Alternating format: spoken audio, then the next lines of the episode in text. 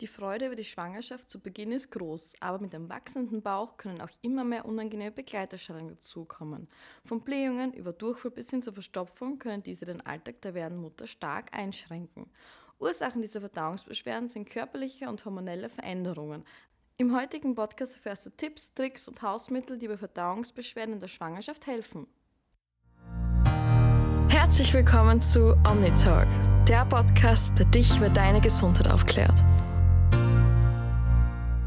Herzlich willkommen zu OmniTalk. Welches Thema wir heute behandeln, habt ihr bereits erfahren. Und heute ist meine liebe Kollegin, die Steffi, bei uns.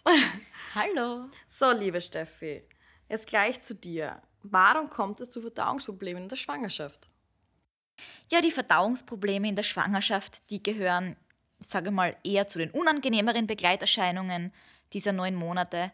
Aber man muss dazu sagen, dass fast 75 Prozent der Schwangeren im Laufe der Schwangerschaft an Verdauungsbeschwerden leiden, was aber eigentlich völlig normal ist, weil das Ganze hormonell bedingt ist. Da gibt es das Hormon Progesteron, das bereitet die Gebärmutter auf die Schwangerschaft vor und dient dann zur Aufrechterhaltung der Schwangerschaft. Allerdings hat es eben auch eine nachteilige Auswirkung auf die Darmtätigkeit und der Darm der wird eben unter dieser Hormoneinwirkung, also wegen dieses Progesterons, sehr, sehr träge und die Verdauung verlangsamt sich dann wirklich sehr. Und daher kann es in der Frühschwangerschaft, also praktisch in dieser Umbauphase des Körpers, dann häufiger zu einer Verstopfung kommen. Zum Beispiel auch Eisenpräparate, die während der Schwangerschaft eingenommen werden, können das auch nochmal begünstigen. Und durch die, durch die ähm, langsame Verarbeitung der Nahrung ähm, kann es auch sein, dass dann die Lebensmittel nicht vollständig verdaut werden und halbverdaute Lebensmittel dann zu gären beginnen. Und die Folge ist dann, dass die Schwangere an Blähungen leidet und an Völlegefühl. Also Blähungen und Völlegefühl sind, gehören eben auch zu diesen äh, Verdauungsbeschwerden, nicht nur die Verstopfung. Und ähm, gegen Schwangerschaftsende auch, also wenn das Kind am Wachsen ist, der Bauch wird auch immer größer, die Plazenta nimmt auch immer mehr Platz ein, dann hat man natürlich auch einen Druck gegen die Verdauungsorgane, also gegen den Darm, gegen den Magen. Und infolgedessen können auch solche Verdauungsbeschwerden auftreten und auch den Toilettengang auch ein bisschen beschweren, sage ich jetzt einmal. Ah, voll spannend. Ich habe gar nicht gewusst, dass es hormonell bedingt ist. Ähm, jetzt würde mich äh, noch interessieren, ob ein vorbelasteter Darm, was ich davon ausgehe, empfindlicher ist bei einer Schwangerschaft. Also sozusagen, wenn ich vor einer Schwangerschaft Probleme habe mit meiner Verdauung, dass eine Schwangerschaft diese Probleme halt fördern kann. Ja, natürlich, weil bestehende Problematik sich in der Schwangerschaft ja nicht in Luft auflöst, sondern sich dann eher noch verschlimmert. Und deshalb trägt auch ein gesunder Darm vor der Schwangerschaft schon maßgeblich zum Wohlbefinden in der Schwangerschaft dann auch bei. Also okay. da sollte man auf jeden Fall vor der Schwangerschaft auch schon schauen, dass, dass es dem Darm gut geht, dass man die Verdauung im Griff hat, dass man vielleicht ähm, das Darmmikrobiom auch zu, einer gewissen, zu einem gewissen Grad auch wirklich, ähm, ich sage jetzt einmal, aufbaut, um dann in der Schwangerschaft weniger Probleme zu haben. Okay, ähm, jetzt habe ich ja diese Beschwerden mit der Verdauung in der Schwangerschaft und was kann ich eigentlich dagegen tun? Also was hilft hier? Also generell so die Standarddinge wie Stressabbau etc., das möchte ich gar nicht erst erwähnen.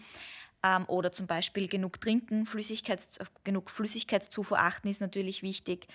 Ähm, aber was sich als wirklich wichtig erwiesen hat oder als sehr effizient erwiesen hat, dass man sich wirklich Zeit nimmt fürs Essen ähm, langsam essen, langsam kauen, dann tut sich natürlich ähm, die Verdauung viel leichter, die Nährstoffe zu resorbieren, die Nährstoffe aber auch zu spalten. Ähm, am besten ist auch, wenn man kleinere Mahlzeiten zu sich nimmt, aber öfter. Das tut auch sehr gut. Ballaststoffreiche Nahrungsmittel sind wichtig, einfach auch für den Darm, dass der Darm auch ähm, ja, ähm, durch die Ballaststoffe mh, mm, erstens, ja, ich sage jetzt einmal, die, die Nahrung besser dran, weiter transportieren kann, weil die Ballaststoffe sorgen ja dafür, dass ähm, sich das Stuhlvolumen erhöht und dadurch sich aber auch die Transitzeit verbessert. Also ballaststoffreich, ballaststoffreich Essen ist sehr, sehr wichtig. Um, ähm, Entschuldigung, Ja. Was ist denn eine Transitzeit? Eine Transitzeit ist ähm, einfach die Zeit, mh, in der sich das, der Stuhl weiter transportiert im Darm. Ja? Also dass der, der Stuhl nicht im Darm liegen bleibt. Die Verweildauer? Genau, die Ah. Verweildauer im Darm, dass es einfach, guter Punkt, die Verweildauer im Darm, also dass der, dass der Stuhl einfach weiter befördert wird in einer gewissen Zeit. Weil ähm, wenn das nicht passiert, dann bleibt natürlich der Stuhl im Darm und man hat eine Verstopfung. Ne? Also die Transitzeit verbessern, das, das Stuhlvolumen erhöhen, ähm, die Verweildauer einfach Aber verbessern. ich habe auch mal gehört, dass ähm, wenn ein Stuhl länger im Darm liegt, dass der giftig werden kann. Ja, so. das kann natürlich auch sein, weil ja mit dem Stuhl Giftstoffe auch austransportiert Genau, werden. ja. Also umso länger das natürlich äh, im Darm ist, desto schlechter. Ähm, genau. Jetzt ist ja eigentlich sehr bekannt, dass Probiotika bei Verdauungsbeschwerden unterstützend wirken. Aber warum sind auch diese in einer Schwangerschaft notwendig? Genau, also Probiotika ähm, können da sehr gut Abhilfe schaffen.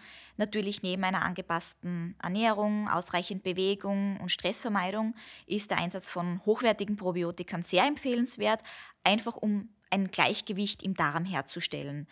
Die eigenen guten Darmbakterien, die wir ja schon im Darm haben, die erhalten dann praktisch Unterstützung durch die lebensfähigen probiotischen Darmbakterien. Die Besiedelung des Darms der Mutter mit den richtigen Bakterien sorgt ja schon bei der ähm, Geburt praktisch für einen guten Start für die Mutter, aber auch für das Baby.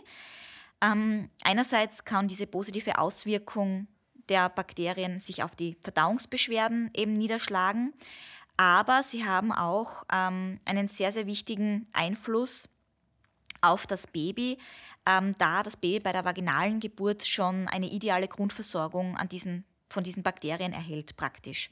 Und diese nützlichen Bakterien, welche eben ursprünglich aus dem mütterlichen Darm stammen, finden dann auch innerhalb kürzester Zeit den Bestimmungsort im kindlichen Körper, also bei der Geburt. Aber dieses Thema werden wir mit Sicherheit auch noch in einem anderen Podcast dann besprechen. Das glaube ich auch. Ähm, jetzt würde ich mir als Mutter, als werdende Mutter natürlich Sorgen machen, ob ein, ob ein Probiotikum für mein ungeborenes Kind schädlich sein kann. Sozusagen, dass es dessen Darmflora bereits etwas überfordert. Ähm, nein, das kann nicht der Fall sein, wenn man wirklich auf hochqualitative, hochwertige Multispezies-Probiotika setzt, die Bakterienstämme enthalten, die auch humanen Ursprungs sind. Also wirklich aus dem Menschen kommen. Denn wir können nicht auf Bakterien ähm, oder auf gute gesundheitsfördernde Bakterien reagieren, die wir ja sowieso schon im Darm haben und die sowieso in einen menschlichen Körper gehören. Dass man vielleicht anfangs der Probiotika-Einnahme ein wenig ähm, mit Blähungen reagiert oder vielleicht die Verdauung sich ein bisschen verändert, liegt einfach daran, dass durch die Gabe von Probiotikern einfach auch unerwünschte Bakterien im Darm verdrängt werden. Und dieser Verdrängungsprozess, der ist ja wünschenswert, den wollen wir ja. Und der kann einhergehen mit ein wenig Blähungen oder vielleicht äh, flüssigerer Stuhlgang. Ja? Aber das ist nichts Dramatisches, sondern eher etwas, was wir uns ja wünschen, weil wir die Darmflora ja optimieren wollen. Das ist auf jeden Fall sehr gut zu wissen, denn zum Beispiel meine Mama hat mit einem Probiotikum angefangen und hat zuerst mit starken Blähungen reagiert und es wieder abgesetzt. Genau, also da ist wirklich die Devise durchhalten. Äh, Nach einer Woche sollte sich das wieder komplett regulieren. Man kann natürlich die Dosis auch halbieren in der Zeit und wirklich langsam einschleichend beginnen. Aber ähm, die Devise ist wirklich durchhalten, denn man wird sich danach sicher besser fühlen als davor. Ganz bestimmt. Das glaube ich auch. Jetzt ist ja auch ähm, ein sehr bekanntes Leiden der Schwangeren das Thema Sodbrennen. Was ist das eigentlich genau und warum haben das vermehrt Schwangere? Ja, Sodbrennen in der Schwangerschaft kommt eben auch sehr, sehr häufig vor. Rund jede zweite Schwangere sogar leidet darunter. Vor allem aber eher auch im zweiten und im letzten Trimester in der Schwangerschaft tritt es sehr, sehr häufig auf. Und Sodbrennen entsteht eben, indem äh, säurehaltige Magenflüssigkeit in die Speiseröhre aufsteigt. Das heißt, am Rückfluss oder auch Reflux genannt, wenn praktisch der Schließmuskel zwischen dem Magen und der Speiseröhre nicht mehr richtig funktioniert. Dann kann eben diese Säure aufsteigen und das löst die Problematik äh, des Sodbrennens aus.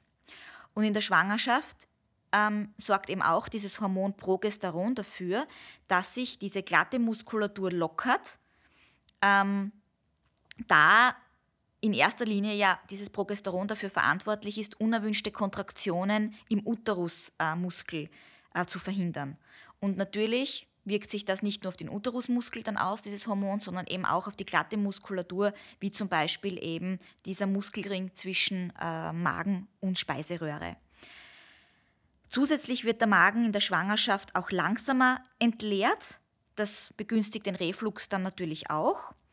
Und generell wird im Laufe der Schwangerschaft auch die Gebärmutter nach oben gegen den Magen und Darm gedrückt. Also wie ich auch vorhin erklärt habe, und das erleichtert auch natürlich das Aufsteigen der Säure.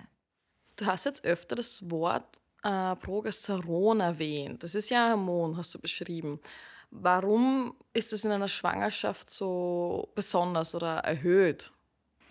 Ähm, ja, also in der Schwangerschaft, also in der gesamten Schwangerschaft eigentlich, produziert die Plazenta eben einen Überschuss von diesem Hormon damit sich eben diese Uterusmuskulatur entspannt, damit äh, keine unerwünschten Kontraktionen stattfinden in der Schwangerschaft. Und mit Kontraktionen meinst du Wehen? Genau, also okay. eine Art Wehen. Also keine vorzeitlichen Wehen. Sozusagen. Genau, genau. Ähm, und natürlich wirkt das Progesteron aber dann nicht nur in der Gebärmutter, sondern systemisch im ganzen Körper. Das heißt, es wirkt sich auch auf die Muskulatur im, im gesamten Körper aus. So auch zum Beispiel jetzt auf ähm, den Schließmuskel zwischen Magen, und Darm. Das heißt, diese Muskulatur, diese glatte Muskulatur entspannt sich und dieser Ringmuskel zwischen Magen und äh, Dünndarm entspannt sich, sodass eben die Säure praktisch rückfließen kann und diesen Reflux auslösen kann, also das Sodbrennen in der Schwangerschaft. Okay. Ähm, eine Freundin von mir ist gerade schwanger und sie klagt vor allem abends immer von Sodbrennen. Warum ist das jetzt so am Abend nur?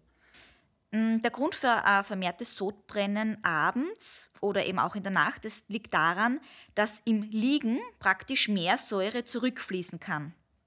Und so kann also eine liegende Position praktisch die Beschwerden verstärken und ähm, dann eben für das Sodbrennen sorgen.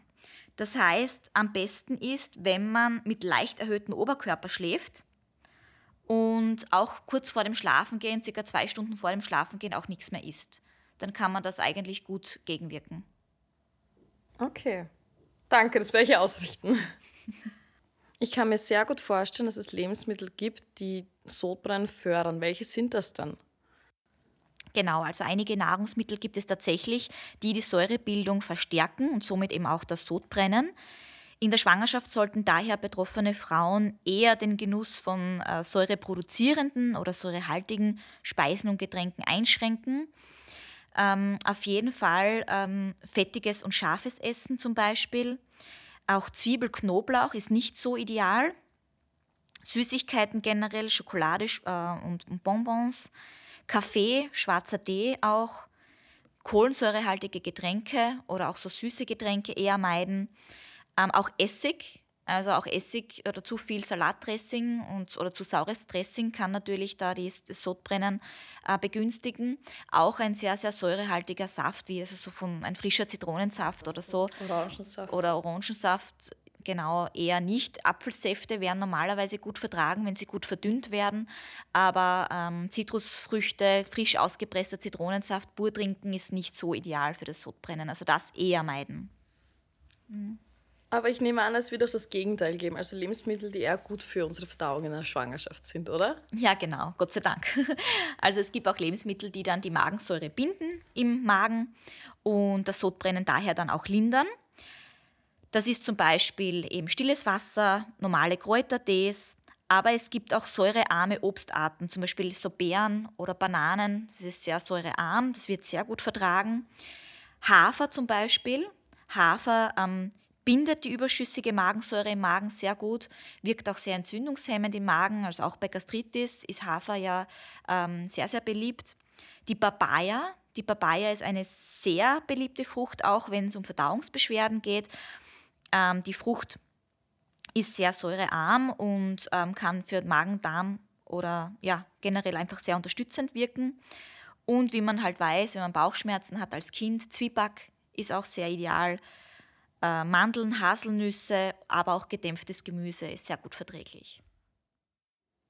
Jetzt hast du schon zwei Stichwörter fallen lassen, nämlich Hafer und Papaya. Soweit ich mich erinnern kann, gibt es da ein sehr gutes Produkt, welches in einer Schwangerschaft gegen Sodbrennen helfen kann. Ja, genau. Das ist ähm, das Caricol Gastro. Ähm, sehr, sehr beliebtes Produkt, ist ein Naturprodukt, biozertifiziert. Also ich bin selbst sehr, sehr begeistert von Caricol. Ähm, es enthält eben normale Papaya und das Caricol Gastro enthält zusätzlich noch Hafer für den Magen. Das heißt, Frauen oder Schwangere, die jetzt eher an Verdauungsbeschwerden leiden, denen empfehle ich sehr gerne das normale Caricol, weil das Papaya auch, ähm, das Papaya-Extrakt, das darin enthalten ist, eine stark erhöhte Papain-Konzentration hat, was äh, beim Verdauen der Nahrung äh, wirklich sehr gut helfen kann. Und ähm, das Caricol Gastro, eben mit dem Hafer, das empfehle ich äh, den Schwangeren, wenn sie Sodbrennen haben, weil es einfach ein Naturprodukt ist und Schwangere ja auf sehr, sehr viele Medikamente verzichten müssen und daher auf solche Naturprodukte oft angewiesen sind. Und ich habe die Erfahrung gemacht, dass die Frauen das sehr, sehr gerne annehmen. Also ich habe eine, eine sehr, sehr gute Freundin von mir, ähm, der habe ich, glaube ich, drei Packungen Caricol, das normale Caricol und das Caricol Gastro mitgegeben und die hat das verschlungen. Das sind so Sticks, die kann man auch überall hin mitnehmen, mhm. wenn man mhm. unterwegs ist und die hat das geliebt. ja, ich nehme es auch immer gern mit, wenn ich unterwegs bin, vor, vor allem das Gastro, wenn ich äh, eben auch etwas zu säurehaltiges Essen zu mir genommen habe, dann ist das sehr angenehm. Ja, danach. sehr, das stimmt. Du bist ja neben diesem Podcast bei uns in der Beratung tätig. Und wenn dich jetzt eine Schwangere anruft, welches allgemeine Konzept für, eine gesunde, für einen gesunden Darm würdest du ihr empfehlen? Genau, da gibt es ein gutes Drei-Stufen-Konzept, das man sehr gut anwenden kann. Das ist zum einen die Probiotika, äh, dann eben die Präbiotika, also die Ballaststoffe, von denen wir heute schon gesprochen haben. Und als drittes Konzept die Vitalstoffe. Und darunter sehe ich aber auch Caricol zum Beispiel. Aber gehen wir das Konzept einmal gut durch. Um, ich habe sehr, sehr viele Schwangere, mit denen auch telefoniere oder mit denen ich auch per E-Mail in Kontakt bin, äh, die fragen, was sie für ihren Darm Gutes tun können. Und ich habe ja heute auch schon die hochqualitativen Probiotika empfohlen ähm, mit humanen, also mit Bakterien humanen Ursprungs. Und wir setzen eben auf die Marke Omnibiotik, ganz klar, weil dahinter steht Wissenschaft, dahinter stehen Studien und eben vor allem ähm, ist, es, ist es für mich sehr, sehr wichtig, dass es Studien gibt, auf die man sich verlassen kann. Und wir haben mit Schwangeren und deren ungeborenen Kindern, aber auch ein Jahr danach mit ihren ähm, Babys eine Studie gemacht und deshalb kann ich wirklich überzeugend sagen, dass Omnibiotik Panda in der Schwangerschaft, aber auch anfänglich, also nach der Geburt des Kindes, ähm, eingesetzt werden kann. Und das empfehle ich auch, also vor allem im 8. und 9. Schwangerschaftsmonat ähm, kann die Frau Omnibiotik Panda schon nehmen, einfach für einen guten Start für Mutter und Kind also für den Darm der Mutter, aber auch äh, eben dann für den Darm des Babys, für die Erstbesiedelung des Darms. Da sind ja Bifidobakterien auch sehr, sehr wichtig. Und das ist vor allem im Omnibiotik Panda enthalten. Das sind immunmodulatorische Bakterien, die auch sehr wichtig sind also fürs Immunsystem. Und wir wissen ja, dass 80 Prozent des Immunsystems im Darm liegt. Also man hat auch eine sehr, sehr gute Vorbereitung. Ähm, laut Studien reduziert es auch Ekzeme, ähm, Allergien bei Kindern.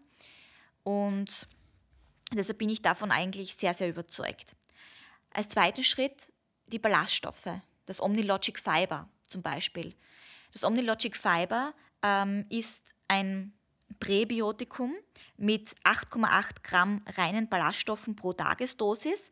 Ähm, man kann natürlich die Tag, man kann natürlich auch mehr nehmen, wenn man zum Beispiel sagt, die Ballaststoff, der Ballaststoffanteil in, ähm, muss wirklich stark erhöht werden und die Frau oder die schwangere Frau isst einfach generell zu wenig Ballaststoffe, dann empfehle ich ruhig auch die Dosis zu erhöhen, ein wenig.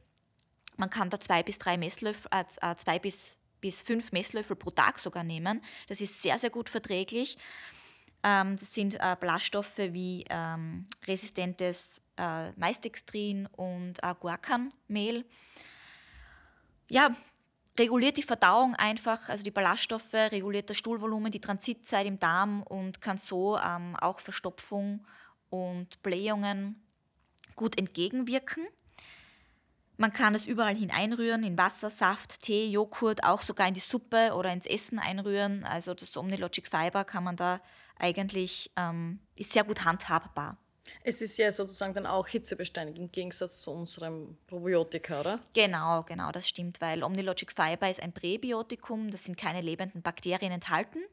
Im Gegenteil zu unserem Probiotikum, das Omnibiotik Panda, das enthält Bakterien und soll natürlich nicht jetzt in heißes Wasser oder heißen Tee oder in eine heiße Suppe mit eingerührt werden. Das soll wirklich am besten bei Raumtemperatur ähm, eingerührt werden. Die Bakterien, die aktivieren sich dann im Glas Wasser nach einer Minute, beziehungsweise beim Omnibiotik Panda nach zehn Minuten kann man das schon trinken. Okay, aber das Omnilogic Fiber ist auch geschmacksneutral, oder? Sehr. Und deshalb ist es auch für Kinder sehr ideal. Also auch wenn Kinder Verdauungsbeschwerden haben, man kann den Kindern das sehr, sehr gut unterjubeln, sage ich jetzt einmal, weil das ist geschmacksneutral und man sieht es nicht. Also man kann das Omnilogic Fiber wirklich in Wasser anrühren und das Wasser ist so klar wie, vor, wie vorher. Man schmeckt es nicht, man riecht es nicht, man sieht es nicht. Also perfekt zum Unterjubeln. Ja, genau, das wollte ich gerade sagen. Aber es gibt ja noch einen dritten Schritt, oder? Genau, die Vitalstoffe. In der Schwangerschaft sind generell viele Vitalstoffe oft nötig. Eisen zum Beispiel ist sehr wichtig, Folsäure, aber auch Zink ist sehr wichtig in der, in der Schwangerschaft. Äh, und eine wertvolle Ergänzung ist eben, wie gesagt, Caricol und Caricol Gastro, die wir heute schon gut besprochen haben. Also die zwei Produkte bei Verdauungsbeschwerden, Sodbrennen, auf die setze ich wirklich. Super, danke Steffi für deine tollen Antworten auf meine Fragen, wie immer. Sehr gerne. Es macht hoffe, immer Spaß. Ja. Ich hoffe, wir konnten alle eure Fragen zu diesem Thema beantworten. Ihr wisst ja, falls ihr euch weiter informieren wollt, besucht gerne unsere Webseite, unseren Blog oder lasst euch in eurer Apotheke eures Vertrauens beraten. Abonniert sowieso unsere Social Media Kanäle, damit ihr immer auf dem neuesten Stand seid und meldet euch zu unserem Newsletter an, damit wir euch die neuesten Informationen zuschicken können. Wir haben noch einen weiteren tollen Newsletter-Service für dich und deine Schwangerschaft, nämlich die Panda Post. Du erhaltest alle zwei Wochen Entwicklungsupdates zu deinem Baby, Tipps und Tricks gegen Schwangerschaftsbeschwerden, Rezeptideen und Produktempfehlungen. Einfach online abonnieren unter www.omni-biotik.com slash pandapost. Danke wieder mal fürs Zuhören und bis bald, eure Florentina und Steffi.